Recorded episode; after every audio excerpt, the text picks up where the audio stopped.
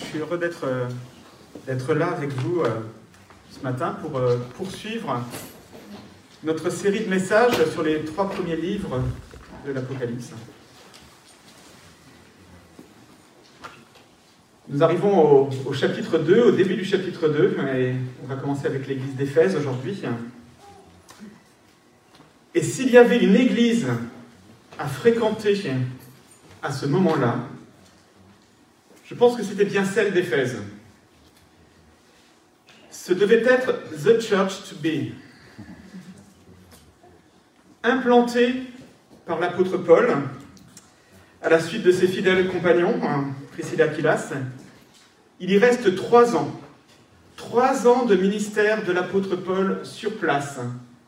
Il fonde même la première école biblique chez le nommé Tyrannus.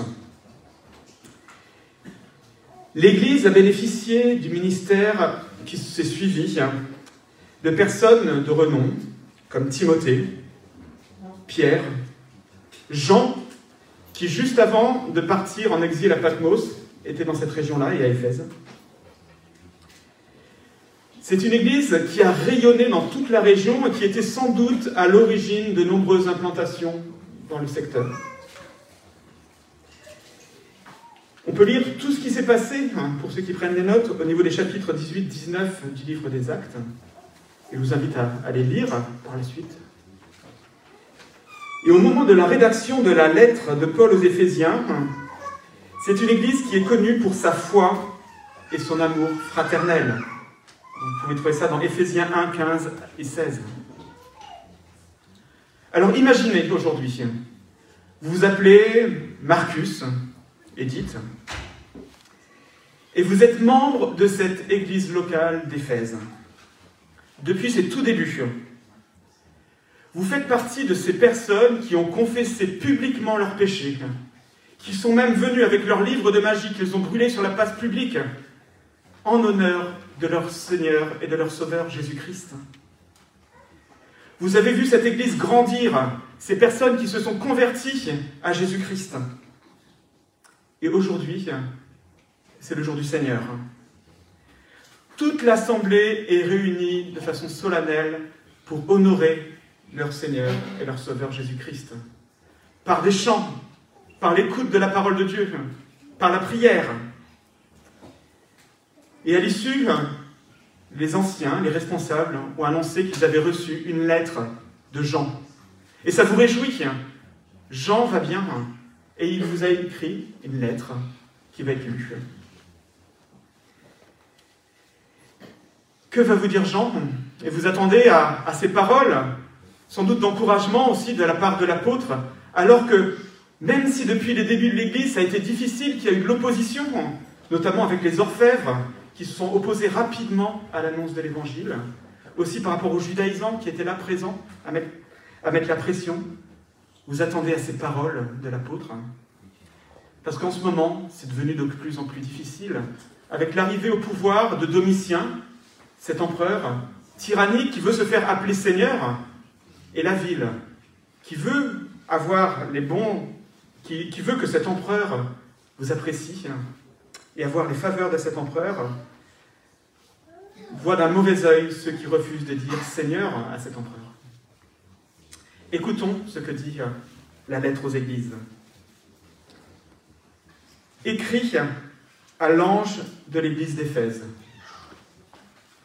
Voici ce que dit celui qui tient les sept étoiles dans sa main droite, celui qui marche au milieu des sept chandeliers d'or. Je connais tes œuvres ton travail, ta persévérance. Je sais que tu ne peux pas supporter les méchants. Tu as mis à l'épreuve ceux qui se prétendent apôtres sans lettres, et tu les as trouvés menteurs. Oui, tu as de la persévérance. Tu as souffert à cause de mon nom, et tu ne t'étais pas lassé. Mais ce que j'ai contre toi, c'est que tu as abandonné ton premier amour. Souviens-toi donc d'où tu es tombé. Repends-toi et pratique tes premières œuvres. Sinon, je viendrai bientôt à toi et j'enlèverai ton chandelier de sa place à moins que tu ne changes d'attitude. Cependant, tu as ceci pour toi, tu détestes les œuvres des Nicolaïtes comme je les déteste moi aussi. Que celui qui a des oreilles écoute ce que l'Esprit dit aux églises. Au vainqueur, je donnerai à manger du fruit de l'arbre de vie qui est dans le paradis de Dieu. Jusqu'ici la parole de Dieu.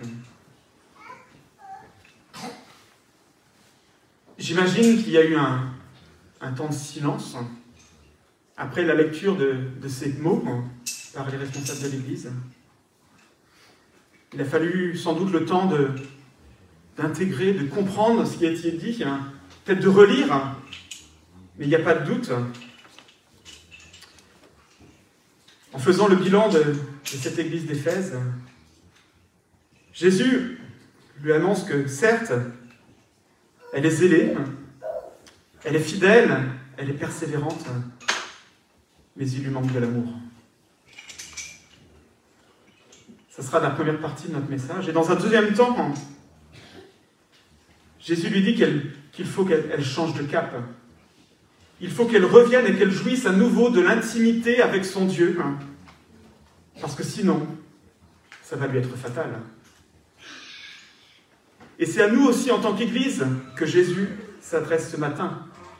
Et il nous interpelle, car une Église peut être en bonne santé apparente, zélée, fidèle, persévérante, et pourtant avoir de graves problèmes de cœur au risque d'entraîner sa mort. Alors plus que tout le reste, ne négligeons surtout pas notre amour pour Jésus-Christ et pour notre prochain. Une église zélée, fidèle et persévérante qui manque d'amour.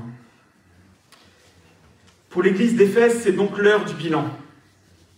Et dans un premier temps, Jésus va adresser de nombreux encouragements à cette, église, avant de lui faire un seul reproche, son manque d'amour.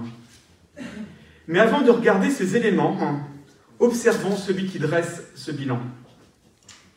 Il s'agit du Seigneur de l'Église, écrit à l'ange de l'église d'Éphèse, Voici celui qui tient les sept étoiles dans sa main droite, celui qui marche au milieu des sept chandeliers d'or. Je connais. Pour bien entendre les paroles du message, les paroles de Jésus-Christ, l'auditeur a besoin d'avoir une vision juste de celui qui le délivre. Si mon garagiste à qui je viens de déposer ma voiture pour la révision me dit, alors que je viens récupérer mon véhicule, Monsieur Garanton, je constate que vous êtes plutôt en bonne forme générale. Pas de problème. Par contre, je tiens à vous dire, vous avez un problème d'hypertension et ça risque de vous être fatal. Soit ça va peut-être me faire rire, mais même si ce qu'il me dit était vrai, il y a peu de chances que j'y porte du crédit. Parce que la personne n'est pas légitime. Je ne viens pas la voir pour un problème de santé, je viens la voir pour mon véhicule. Et je m'attends à ce qu'elle me parle de mon véhicule. Elle n'est pas dans son rôle. Et c'est pourquoi, alors que l'on entend ces paroles, et c'est vrai pour toute la parole de Dieu, nous avons besoin de nous rappeler que celui qui s'adresse à son Église, à travers sa parole, est le Dieu Tout-Puissant, l'alpha et l'oméga, le Dieu qui est saint, saint, saint. Il est le créateur de toutes choses, le Seigneur de l'univers, et il est le Seigneur de l'Église. Il connaît parfaitement, il est légitime quand il s'adresse à son Église pour en faire le bilan. Et ce rappel sera fait à chaque début de lettre, quand il est dit de façon solennelle, écrit à l'ange de l'Église, voici ce que dit. Ces paroles correspondent à la façon dont sont écrits les oracles dans l'Ancien Testament. Quand Dieu s'adresse à son peuple ou à une ville et qu'il dit à ses prophètes, comme par exemple dans Ézéchiel 28, 1 et 2, La parole de l'Éternel m'a été adressée, fils d'homme, annonce au chef de tir, voici ce que dit le Seigneur l'Éternel. Cette forme souligne le caractère divin de celui qui s'adresse à son Église ici, et dans tous les cas, dans toutes les autres lettres. Il est Dieu, il est le Tout-Puissant qui a déjà fait déclaration de cette forme-là dans l'Ancien Testament. Et c'est d'ailleurs un Jésus glorieux qui s'est présenté à l'apôtre Jean dans les chapitres précédents. Et nous retrouvons dans sa description qu'il fait là, quand il se présente à l'église d'Éphèse, des caractères qui apparaissent dans sa description du chapitre 1. Voici celui qui tient les sept étoiles dans sa main droite, celui qui marche au milieu des sept chandeliers d'or. Jésus-Christ a une connaissance parfaite de son Église. Son Église, telle que nous la voyons ici, une Église, je veux dire, locale, mais aussi une Église qui est visible dans les lieux célestes. Il s'adresse à l'ange de l'Église d'Éphèse. C'est quelque chose qui peut nous dépasser, dont on n'a pas accès, auquel on n'a pas accès, mais Jésus-Christ a accès à une dimension qui nous échappe. Il a une connaissance parfaite de son Église. Nous avons besoin de nous rappeler, mes amis, que celui qui s'adresse à son Église d'Éphèse et à nous ce matin au travers de sa parole est le maître absolu de l'univers et de son Église. Alors écoutons-le. Ses propos sont justes et pertinents. Et tel un roi qui tient son sceptre dans la main, Jésus tient les sept étoiles dans sa main. Sept étoiles qui sont les anges des sept églises. Jésus tient fermement son Église dans sa main. Il est fermement au contrôle de son Église. Et on pourrait considérer que les églises, que les responsables locaux sont aux commandes de l'Église.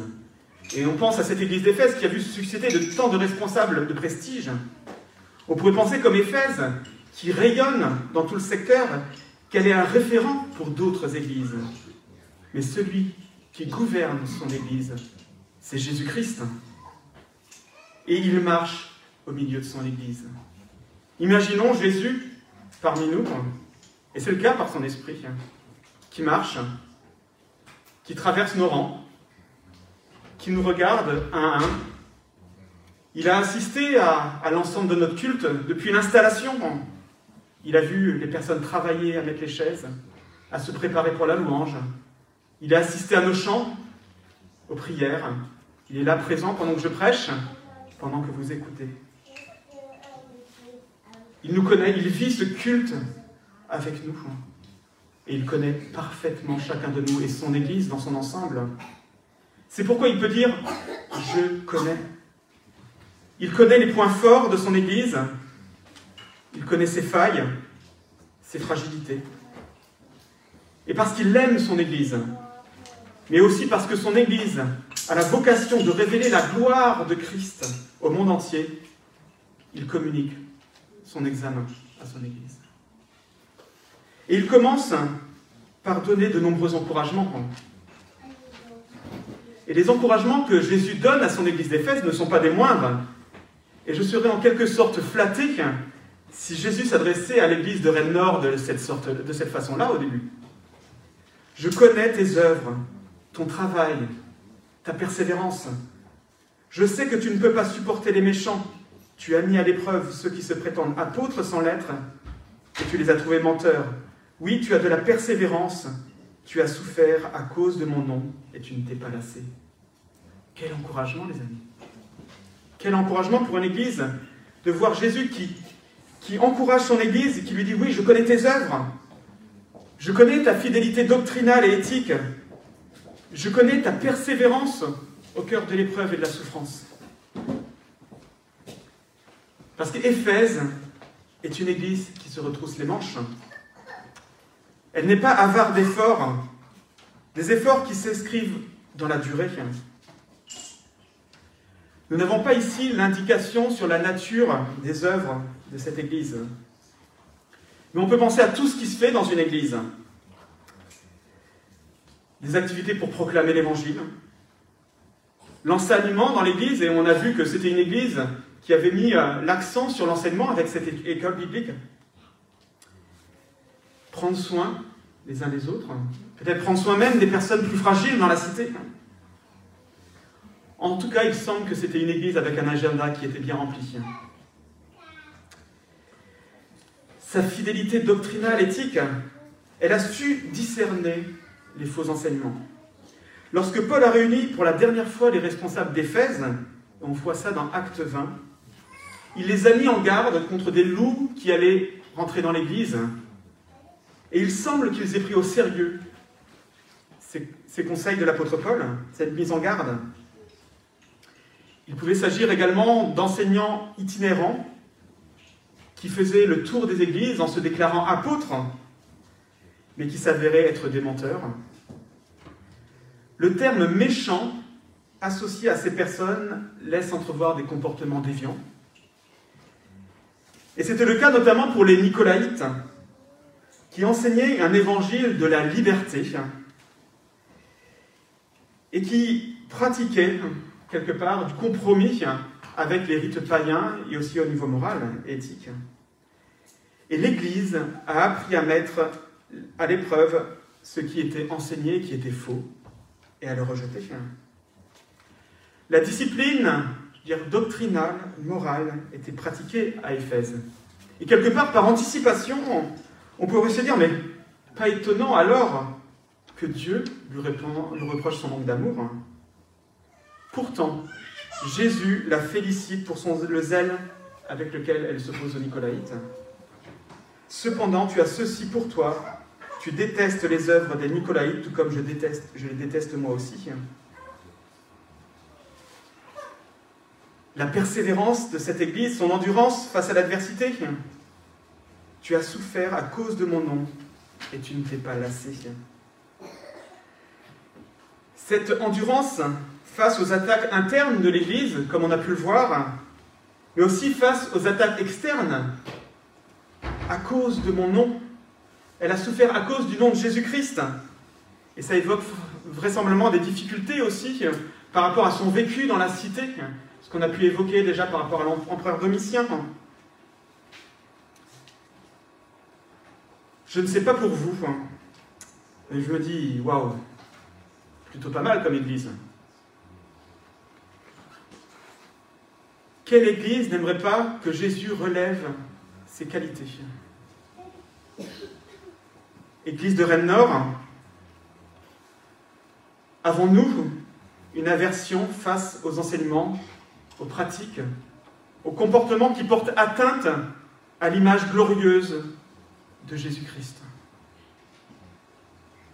Si Jésus lui-même a de l'aversion pour ses enseignements, pour ses pratiques, Comment pourrions-nous justifier ne pas nous aussi en avoir de l'aversion?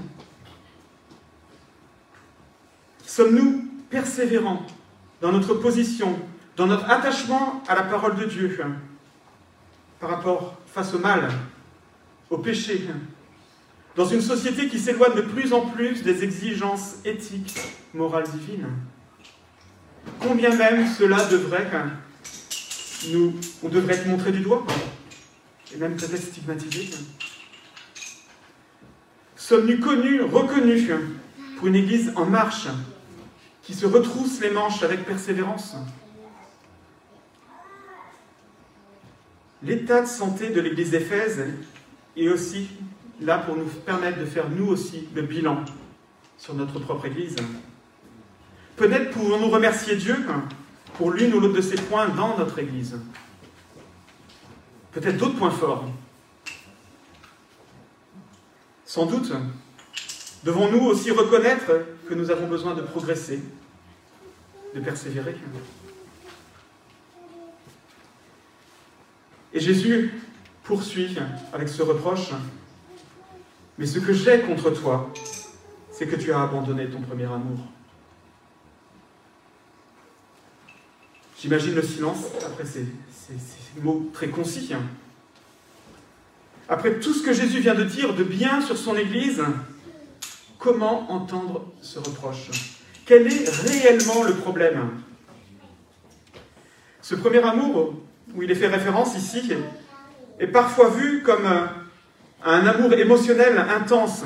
Vous savez, comme l'amour de tout début entre un homme et une femme qui s'aiment, où euh, on perçoit l'autre sans ses défauts, tout est beau, tout est rose. Où on voit des fois cet amour comme quelque chose d'un amour instantané, spontané, facile, qui ne nécessite pas d'effort. Et sans doute que la vision romantique, contemporaine, occidentale, pour quelque chose. Pourtant, l'amour n'est-il pas amené à, mûrir? Certaines habitudes ne sont-elles pas bonnes pour entretenir l'amour? N'est-il pas conseillé aussi de fournir de, des efforts pour entretenir l'amour? Quel est donc le problème de l'Église d'Éphèse?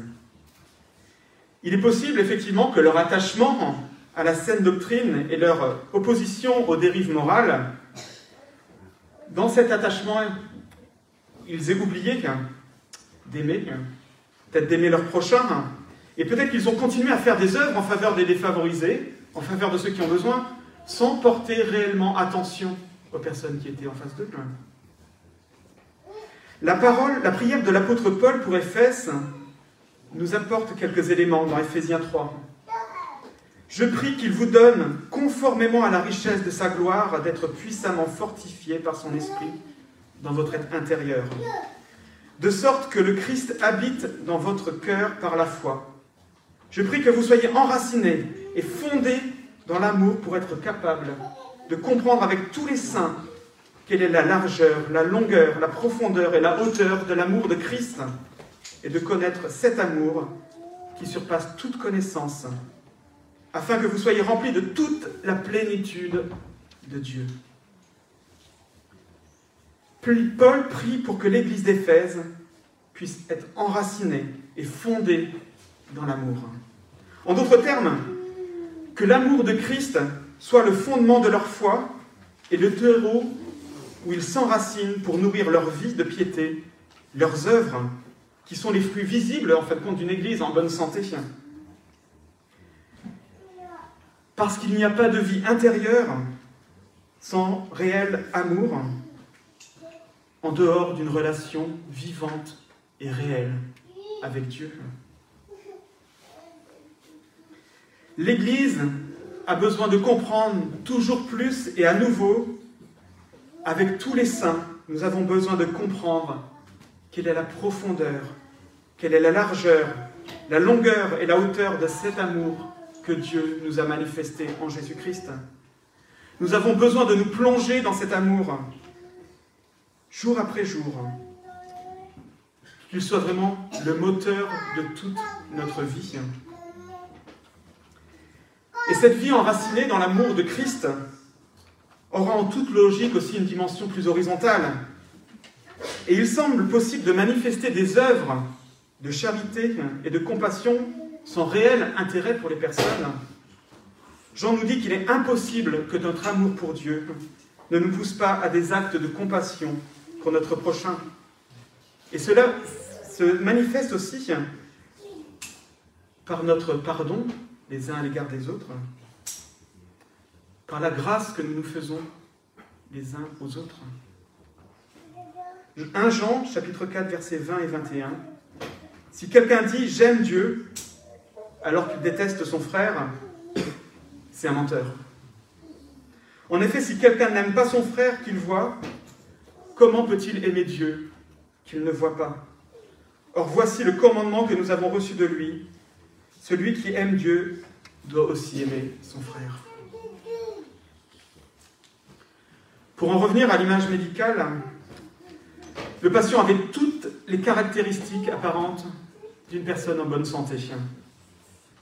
Pourtant, un organe vital était défaillant, celui-là même qui a pour vocation de communiquer la vie à l'ensemble du corps, c'était son cœur.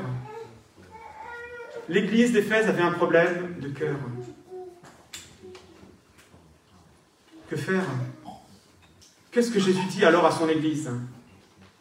Souviens-toi donc d'où tu es tombé, repens-toi et pratique tes premières œuvres, Sinon je viendrai bientôt à toi et j'enlèverai ton chandelier de sa place, à moins que tu ne changes d'attitude. Cependant, tu as ceci pour toi, tu détestes les œuvres des Nicolaïtes, tout comme je les déteste moi aussi. Si vous allez chez le médecin, vous allez peut-être dire C'est grave, docteur Et c'est sans doute ce qu'on ferait en le voyant en train d'écrire sur sa feuille et en train de faire la moue alors qu'il rédige son ordonnance. Le traitement que, que Jésus donne à son Église avant de lui expliquer la gravité des faits. Ce traitement, c'est accepter d'abord le diagnostic, se souvenir d'où il était et où il est actuellement. La repentance et les œuvres qui vont avec. Savoir considérer à nouveau l'amour de Dieu. J'ajouterai la prière. Souviens-toi d'où tu es tombé. Jésus demande à son Église de prendre conscience du fossé qui existe entre ses œuvres du début, son attachement à Dieu du début, et là où elle est rendue maintenant. Peut-être d'ailleurs que l'église d'Éphèse, avant ces paroles de Jésus, ne s'est même pas rendu compte qu'il y avait un décalage. Et peut-être vous seriez allé voir les membres de cette église et euh, vous leur auriez demandé, mais est-ce que vous aimez Dieu? Certainement, ils vous auraient répondu, mais oui, Regarde toutes les œuvres que l'on fait pour lui. Pourtant, si le constat de Jésus est juste, et il l'est, le fait de regarder ce qu'il y avait avant et maintenant ne peut que montrer que le constat, justement, est juste. il me semble important pour nous aussi, en tant qu'Église, de nous rappeler ces fondamentaux, être enracinés et fondés dans l'amour de Dieu, de Christ alors que bon nombre d'activités augmentent, que le planning se remplit, que des épreuves ne peuvent même s'installer dans la durée, je pense comme par exemple la recherche d'une salle, alors que nous voulons rester attachés fidèlement à la parole de Dieu dans une société qui le rejette, le risque peut être grand de dévier de la même façon que l'Église d'Éphèse. Et c'est aussi un avertissement pour nous en tant qu'Église de Rennes-Nord. Et pour nous, hommes et femmes de l'Église qui proclamons la Seigneurie de Christ sur nos vies, rappelons-nous aussi de ces premiers instants de notre vie avec Christ. De l'engagement que nous avons pris devant lui, parce que nous étions tellement émerveillés de ce qu'il avait fait pour nous, tellement émerveillés de le voir nous avoir arrachés des ténèbres où nous étions pour nous transporter à son admirable lumière. Souvenons-nous de l'engagement peut-être que nous avons pris ici le jour de notre baptême, alors que nous avons dit à Christ, Seigneur, je veux te suivre, je veux marcher à ta suite fidèlement. Viens à mon secours par ton esprit, je prends cet engagement. Alors, peut-être, en constatant notre chute, nous serons appelés à, nous repentir. Souviens-toi donc d'où tu es tombé repens-toi et pratique tes œuvres, tes premières œuvres. On a entendu déjà ce matin Dieu qui invitait son peuple à un retour à lui et au repos. Et c'est ce que fait Jésus ici. Il invite son Église à revenir à lui. Jésus invite son Église à changer de cap et à remonter la pente. La repentance n'est pas le remords qui nous pousse, lui, au désespoir.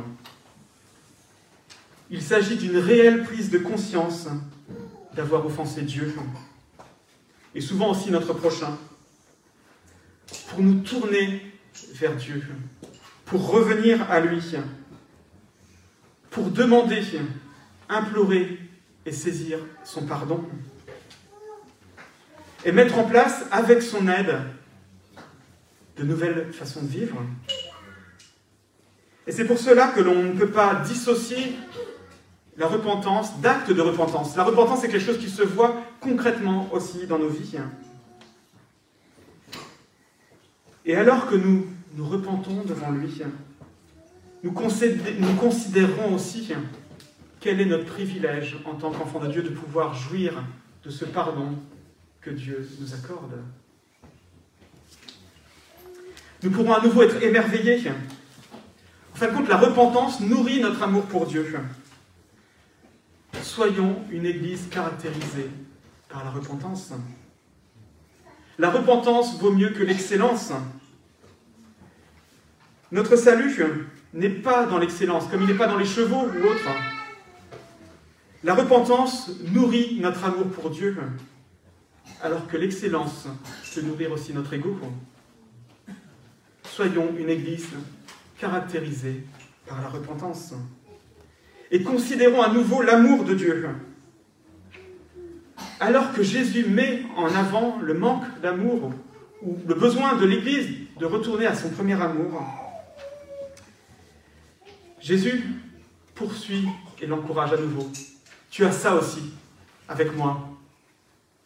Comme moi, tu détestes les Nicolaïtes. Jésus connaît son Église. Jésus aime son Église. Et malgré ce manque d'amour, il continue de l'encourager.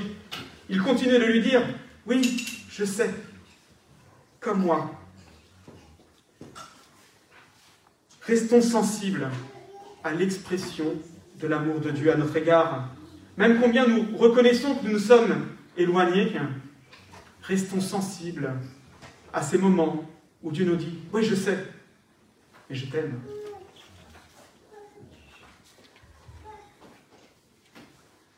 La prière. Je pense notamment à cette prière de l'apôtre Paul qu'on a lue juste avant par Éphèse. Cette prière elle-même vient s'enraciner dans l'œuvre accomplie par Jésus à la croix. Juste avant cette prière, Paul rappelle quel est le privilège de ceux qui sont au bénéfice de l'œuvre de Jésus-Christ à la croix. Quand je contemple l'amour de Dieu, je prie pour être enraciné dans cet amour. Alors, Dieu m'accorde une connaissance plus profonde de cet amour, comme Paul le prie. Et je m'émerveille alors à nouveau de l'amour de Dieu. C'est un cercle vertueux, les amis. En fait, l'amour naît en réponse à l'amour. Et nous savons que Dieu nous a aimés en premier, alors que nous étions ses ennemis. Dans le passage de 1 Jean, chapitre 4, verset 19, Quant à nous, nous l'aimons parce qu'il nous a aimés le premier. Comme Paul, prions pour l'amour. Prions pour l'amour, que Christ règne dans notre Église. Que l'amour de Christ soit au centre de notre Église, au centre de nos vies, et que c'est là, dans cet amour, que nous soyons enracinés et fondés. Le risque, sinon je viendrai bientôt. À toi, et j'enlèverai ton chandelier de sa place, à moins que tu ne changes d'attitude. Est-ce grave, docteur? Ouais, c'est une question de vie ou de mort. C'est un peu comme si un sportif demandait à son médecin, qui vient de lui annoncer qu'il a un infarctus, s'il peut continuer son entraînement comme si de rien n'était. Le manque d'amour pour Dieu n'est pas une problématique anecdotique. Le fait d'être bon dans les autres matières ne rattrape pas le manque d'amour. Jésus demande à son Église de refaire les œuvres de ses premiers débuts, celles qui étaient motivées par son amour pour Christ. En fait, il s'agira peut-être des mêmes œuvres, mais mises en mouvement orchestré avec une toute autre motivation. Parce que le risque, si ce n'est pas le cas, c'est de sonner creux et de ne pas assumer pleinement le rôle d'ambassadeur qui est celui de l'Église, qui est celui des chrétiens et des chrétiennes. L'Église perd alors sa raison d'être. 1 Corinthiens 13, si je parle les langues des hommes et même celles des anges, mais que je n'ai pas l'amour, je suis un, cri, un cuivre qui résonne et une cymbale qui retentit. Si j'ai le don de prophétie, la compréhension de tous les mystères et toute la connaissance, si j'ai même toute la foi jusqu'à transporter les montagnes, mais que je n'ai pas l'amour, je ne suis rien. Et si je distribue tous mes biens aux pauvres, Si même je livre mon corps aux flammes, et que je n'ai pas l'amour, cela ne sert à rien. Une église sans amour est une église en sursis. Jésus n'est pas en train de faire la morale à son église. Mais par amour, il met en garde son église. Parce qu'il désire qu'elle vive. Et je voudrais conclure avec l'exhortation et l'encouragement que Jésus adresse lui-même à son église. Que celui qui a des oreilles écoute ce que l'Esprit dit aux églises. Au vainqueur, je donnerai à manger du fruit de l'arbre de vie qui est dans le paradis de Dieu. Si la lettre est adressée à une église particulière, l'Esprit est en train de parler aux églises. Il est en train de nous parler ce matin. À nous, Église de Rennes-Nord, certes, nous ne sommes pas Éphèse, notre contexte est différent, et sans doute que Jésus s'adresserait de façon différente à nous ce matin. Pourtant, nous avons à entendre ce que l'Esprit dit aux églises et ce qu'il nous dit ce matin, et en tirer des enseignements pratiques pour nous. Nous pouvons prendre exemple sur cette Église dans bien des domaines, que ce soit son engagement, son attachement à la parole et à la saine doctrine, ou sa persévérance face aux épreuves. Nous devons aussi nous laisser interpeller sur l'importance d'être enracinés, fondés dans l'amour de Dieu, au risque de perdre nous aussi notre chandelier. Mais ce message s'adresse aussi à chacun de nous, ici présents. Du moins si nous avons des oreilles, ce qui semble être le cas de, de chacun. Ainsi, nous ne pouvons pas nous cacher derrière l'Église. C'est à l'Église que Jésus s'adresse. Il s'adresse aussi à nous, que celui qui a des oreilles écoute. Nous ne pouvons pas nous désolidariser de l'Église. Et cette écoute implique notre obéissance à chacun. Il est d'ailleurs intéressant de constater cette solidarité entre l'Église locale, l'Église universelle et l'individu faisant partie de cette Église locale. Et c'est malheureusement souvent loin de notre conception de celle que nous faisons de l'Église et de la place qui est la nôtre et la responsabilité qui est la nôtre dans l'Église.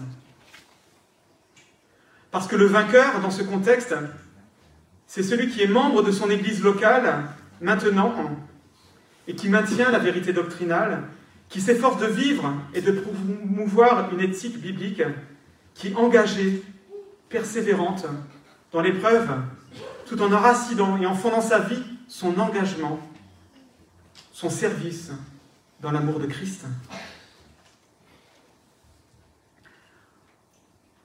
Qui dit vainqueur dit aussi combat, lutte, afin de garder ce bon dépôt. Et la tâche peut nous sembler euh, peut-être parfois ardue. Et on peut se dire, mais si même Éphèse, quelque part, est tombé de ce travers, comment nous pouvons-nous passer à côté? Nous pouvons, et c'est justement ce rappel, nous attacher à ce que Jésus a déjà accompli à la croix.